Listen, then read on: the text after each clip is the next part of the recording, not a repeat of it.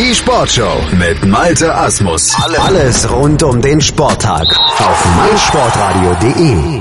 Am 27. Mai startet die Blindenfußball-Bundesliga in ihre zehnte Saison. Wir möchten hier auf meinsportradio.de in Zusammenarbeit mit blindenfußball.net vorausblicken auf die Jubiläumssaison und dazu habe ich, Felix Amrein, mir von jedem Team einen Gesprächspartner eingeladen. Heute ist das Rasmus Najes vom FC St. Pauli. Hallo Rasmus. Hallo.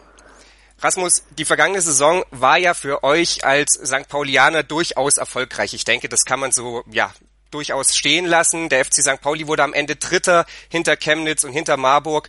Und ihr habt ein sehr, sehr junges Team und ja, letzten Endes dann vielleicht auch ein bisschen überrascht, positiv überrascht, habt äh, sehr, sehr viele individuelle Auszeichnungen am Ende der Saison gewonnen. Du wurdest bester Abwehrspieler, dein Mitspieler Paul Ruge wurde als bester Mittelfeldspieler ausgezeichnet, Jonathan Tönsing war am Ende bester Torschütze. Wenn du zurückblickst auf die vergangene Saison, auf die Saison 2016, was ist da bei dir hängen geblieben? Ja, also äh, wir haben, wir waren sehr spielstark, das hat mir ganz gut gefallen. Wir haben gleich zum Auftakt gegen Stuttgart gewonnen. Das war natürlich schon mal ein richtiger Paukenschlag. Ähm, was auch richtig gut war letztes Jahr, dass wir so viele verschiedene Torschützen waren. Also Jonathan hat richtig viele Tore gemacht, äh, Serdal hat getroffen, Paul hat getroffen, ich habe getroffen. Also da waren wir sehr variabel. Und was auch gut war in der letzten Saison, jeder konnte sozusagen alles spielen. Jeder konnte Stürmer sein, Abwehr sein. Und waren wir sehr flexibel. Und es hat einfach Spaß gemacht äh, zu spielen. Und das Zusammenspiel hat echt gut geklappt schon. Du hast es angesprochen, ihr wart sehr flexibel, äh, in der Breite gut aufgestellt. Wurde darauf in der Saisonvorbereitung noch mehr Wert gelegt? Äh, ja, also wir haben äh, in dieser Saisonvorbereitung noch ähm, noch mehr Spieler bekommen. Also äh, ja, einer ist dazugekommen, der, sag ich mal, äh, aus dem Iran ge geflüchtet ist und jetzt bei uns in Deutschland ist seit vielen Jahren. Der hat vorher Goalball gespielt und spielt jetzt bei uns Blindenfußball. Das ist ein neuer und ja, sonst sind wir in der Breite sehr gut aufgestellt, ja. Jetzt ist es ja so, dass äh, der FC St. Pauli zum Zeitpunkt der Aufnahme äh, noch ein Vorbereitungsturnier ausstehen hat, äh, den 1 Cup in Chemnitz. Da werdet ihr, soweit ich informiert bin, aber gar nicht alle mitspielen können, weil ja auch ein Länderspiel gegen die Türkei ansteht. Äh, ja, genau. Ähm, ich bin auf dem Länderspiel gegen die Türkei. Ähm, genau, das sind ja drei Länderspiele in Göttingen und Nordheim. Und Jonathan ist auch nicht dabei, weil äh, der sich für eine Prüfung vorbereitet. Ja, und der Rest, der versucht dann sein Glück in Chemnitz, genau. Also würdest du durchaus sagen, auch wenn ihr auf, äh, ja, ich nenne es jetzt mal zwei Stützen, äh, verzichten müsst in Chemnitz, dass das durchaus ein Gradmesser für die Saison dann werden kann? Also ein Gradmesser würde ich jetzt sagen, eher schwierig zu sagen, also vielleicht eher nicht ganz so wie das Turnier in Dortmund, weil ja in Chemnitz da fehlen ja nicht nur zwei von uns, sondern auch noch andere aus Chemnitz zum Beispiel, die Nationalspieler sind. Also, aber trotzdem ist es natürlich ein Test und äh, für jeden von uns im Team die Chance, sich zu beweisen, auf jeden Fall. Du hast es angesprochen, eure Mannschaft hat sich ein wenig verändert. Der Stamm allerdings ist ja auf jeden Fall erhalten geblieben. Ich hatte es ja gerade eben schon mal erwähnt. Ihr seid ein sehr, sehr junges Team.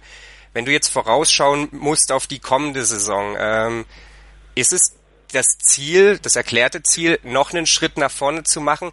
Ihr wart letztes Jahr sehr, sehr lange im Kampf um die Meisterschaft durchaus drin, habt dann erst gegen Marburg äh, letzten Endes die Chance tatsächlich verloren, aber äh, gegen Marburg haben ja im Prinzip ja alle Teams letzte Saison verloren. Wollt ihr dieses Jahr noch ein bisschen mehr um die Meisterschaft kämpfen? Ähm, ja, also wir wollen natürlich äh, so lange wie möglich im Meisterschaftskampf drinnen bleiben. Natürlich hat jedes Spiel auch ein bisschen was so mit Glück und Pech zu tun und ist ja auch Europameisterschaft und andere Turniere und das kommt dann nochmal dran äh, drauf an, ob alle fit sind und so, aber wir wollen natürlich so lange wie möglich versuchen, so weit vorne wie möglich zu sein.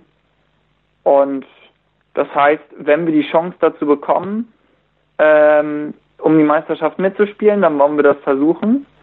Ähm, ja, und wenn es aus irgendwelchen Umständen nicht funktioniert, dann versuchen wir trotzdem das Beste daraus zu machen und trotzdem gut zu spielen und die Spiele zu gewinnen. Du hast äh, gerade eben schon mal angesprochen, dass ihr letzte Saison ja als erstes Spiel dann äh, die alten Hasen, nenne ich sie mal, aus Stuttgart bekommen habt. Dieses Jahr bekommt ihr wieder ein sehr erfahrenes Team gleich als ersten Gegner. Der Chemnitzer FC ist direkt die Auftakthürde. Die sind letztes Jahr erneut Zweiter geworden. Ist das aus Spielersicht gut, dass man direkt so einen starken Gegner am Anfang bekommt oder hättest du vielleicht lieber ein Team, ja, das vielleicht 1860 äh, Berlin heißt, also die Spielgemeinschaft aus München und Berlin, wo man sich vielleicht ein bisschen besser erstmal in die Saison reinfinden kann? Also ich finde das super, gleich ein Gradmesser zu haben, ähm, denn das zeigt einem gleich, jedes Spiel ist wichtig und man muss von Anfang an wirklich konzentriert sein. Und dann kann man natürlich gleich von Anfang an auch schon mal einen Paukenschlag setzen, wenn man jetzt gegen Chemnitz gut spielt, äh, dann hat man natürlich gleich auch schon mal ein Ausrufezeichen gesetzt. Aber dennoch natürlich gegen Chemnitz wird es sehr, sehr schwierig, die sind sehr kompakt und kämpferisch sehr stark und sind vielleicht auch uns körperlich überlegen und naja, da wollen wir dann spielerisch eben gegen an. Und ich finde das auf jeden Fall gut, dass wir gegen die in die Saison starten können. Lass uns mal noch ganz kurz über die Liga an sich reden. Es hat sich ein wenig was verändert verglichen mit der letzten Saison. Es ist ein Team weniger geworden. Es ist ein Spieltag weniger geworden. Und an diesem vierten Spieltag, wir haben ja nur vier Spieltage in dieser Saison, am vierten Spieltag wird ja dann nochmal gänzlich alles anders. Da werden die Platzierungen nochmal ein Stück weit ausgespielt. Der siebte gegen den achten, der fünfte gegen den sechsten, der dritte gegen den vierten und eben auch Platz eins gegen Platz zwei. Also, ja, wenn ihr um die Meisterschaft äh, mitspielen wollt, müsstet ihr dann am Ende Zweiter werden und hättet dann tatsächlich die Chance, in einem Spiel nochmal alles abzurufen. Wie findest du den neuen Modus? Ich muss ehrlich sagen, ich finde den neuen Modus nicht ganz so cool. Äh, aus dem Grund, also ich finde das die Idee mit dem Final Four ganz gut oder beziehungsweise sowas ähnliches ist es ja. Ähm, das erzeugt auf jeden Fall mehr Spannung, wenn man jetzt bedenkt, Zweiter gegen den Erster, das ist Ersten, das ist ja schon so ein richtiges Finale. Da kommt es ja dann auf alles an, alles oder nichts. Aber ich würde mir wünschen, dass man in den ersten drei Spieltagen, wo ja 28 Spiele passieren, also wo jeder gegen jeden spielt und dann noch zweimal 20 neue Regeln, das finde ich ein bisschen happig und weil ich weiß nicht, drei Spiele an einem Wochenende, das ist für viele Teams und selbst für uns, für uns äh, junge Leute ist das schon ziemlich hart, auch zumal wenn es heiß wird. Und das finde ich, sollte man in Zukunft wieder ein bisschen entzerren.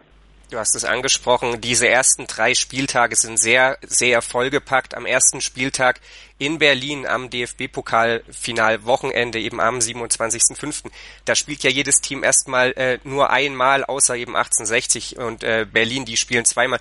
Aber dann zweiter Spieltag in Dortmund, dritter Spieltag in Stuttgart, das ist pickepacke voll. Da wird's äh, ja sicherlich für alle an die Grenzen gehen.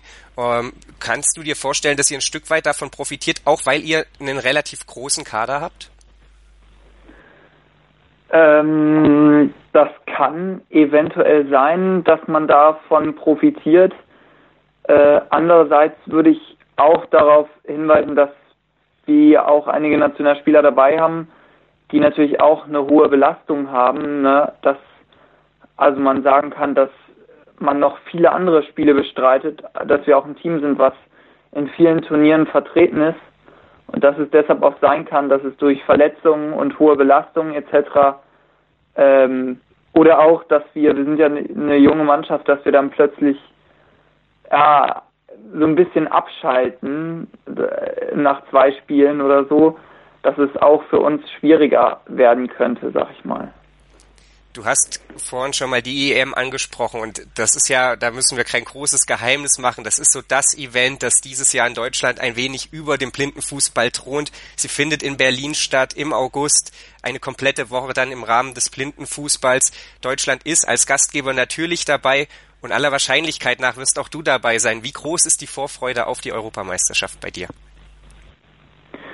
Ja, also ich freue mich natürlich schon drauf und ich finde es erstmal richtig gut, dass die EM im eigenen Land ist und das ist auch für den Blindenfußball hier in Deutschland richtig gut, weil dadurch wird er bekannter und dadurch ja, kann, können sich vielleicht auch andere Leute ähm, für den Blindenfußball interessieren. Aber natürlich ist auch klar, also ist noch ein hartes Stück Arbeit für mich persönlich, ähm, ähm, dass man nominiert werden wird, weil nur acht Spieler werden nominiert und es sind noch ein paar mehr als acht Spieler in der Verlosung und das ist ja auch super für den Blindenfußball, dass der Trainer endlich mal die Wahl hat und das zeigt ja auch, dass wir in Deutschland viele gute Spieler haben ja, und ich werde hart arbeiten und wenn ich dabei bin, freue ich mich natürlich umso mehr. Und wenn nicht, dann freue ich mich einfach, dass er in Deutschland ist und hoffe, dass es eine gute, gute Werbung für den Blindenfußball ist. Wir wollen ja eigentlich über den FC St. Pauli sprechen, deswegen abschließend nochmal äh, zwei Fragen. Ähm, ihr wart letztes Jahr sehr, sehr offensiv stark. Du hast es angesprochen. Äh, Jonathan Tönsing hatte dann 15 Tore erzielt in diesen äh, acht Spielen, die ihr letzten Endes gespielt habt. 26 Tore habt ihr insgesamt gemacht. Glaubst du, dass Jonathan die Torschützenkanone verteidigen kann? Also ich glaube schon, dass Jonathan richtig Bock hat, äh, ähm, gut zu spielen und auf jeden Fall auch äh, Tore zu schießen. Äh, ich glaube, das ist auf jeden Fall drin. Er hat das Zeug dazu und er wird es auf jeden Fall versuchen. Und ja, letztens hat er mir gesagt, ja, ich möchte mich nochmal verbessern im Gegensatz zur letzten Saison. Und ja, und ich denke, das wird er auch schaffen. Und ich hoffe auch natürlich, dass er dann die wichtigen Tore gegen gute Teams dann auch macht. Und dafür ist er ja auch bekannt, dass er das auf jeden Fall auch hinkriegt. Haben wir auch gesehen schon beim Turnier in Dortmund, dass er da gegen Dortmund auch so eiskalt war und ich bin da echt guter Dinge für ihn. Du hast gerade eben auch schon angesprochen, dass deine persönlichen Ziele natürlich die EM sind, dass du dich verbessern möchtest. Wenn du für die Liga noch was ausgeben müsstest, was du dir persönlich vorgenommen hast, was ist das? Mehr als ein Tor schießen diese Saison? Ähm, ja, ich sag mal, für die Liga würde ich sagen, ich möchte auf jeden Fall ballsicherer werden. Also, dass ich wirklich in jeder Situation den Ball beherrschen kann. Das wäre mir echt wichtig, dass ich mich technisch verbessere. Und naja, also an Toren habe ich mir jetzt kein Ziel gesetzt tatsächlich. Okay, vielen Dank Rasmus. Wir sind sehr, sehr gespannt, ob der FC St. Pauli wieder so ein Offensivspektakel wie in der letzten Saison bieten kann. Es waren hohe Siege letztes Jahr dabei. 7 zu 1 gegen München-Würzburg fällt mir da spontan ein oder auch 7 zu 0 gegen Köln-Köppern. Da habt ihr ja wirklich äh, hohe Siege errungen. Mal sehen, ob euch das dieses Jahr wieder gelingt. Ich wünsche euch viel Glück für diese Saison. Ich wünsche dir persönlich natürlich auch sehr, sehr viel Glück und dann am Ende die mögliche Nominierung zur Europameisterschaft. Das war Rasmus Nayes vom FC St. Pauli und wir widmen uns dann morgen dem nächsten Team aus der Blindenfußball-Bundesliga hier auf meinsportradio.de. Die Baseball-Bundesliga live auf meinsportradio.de. Alle Spiele live kommentiert von unseren Baseball-Experten. Baseball live auf meinsportradio.de. Im Web und in der App. Schatz, ich bin neu verliebt. Was? Da drüben. Das ist er. Aber das ist ein Auto. Ja, eben. Mit ihm habe ich alles richtig gemacht. Wunschauto einfach kaufen, verkaufen oder leasen. Bei Autoscout24. Alles richtig gemacht. Wie baut man eine harmonische Beziehung zu seinem Hund auf? Puh, gar nicht so leicht. Und deshalb frage ich nach, wie es anderen Hundeeltern gelingt, beziehungsweise wie die daran arbeiten. Bei Iswas Dog reden wir dann drüber. Alle 14 Tage neu mit mir, Malte Asmus und unserer Expertin für eine harmonische Mensch-Hund-Beziehung, Melanie Lippisch. Iswas Dog mit Malte Asmus. Überall, wo es Podcasts gibt.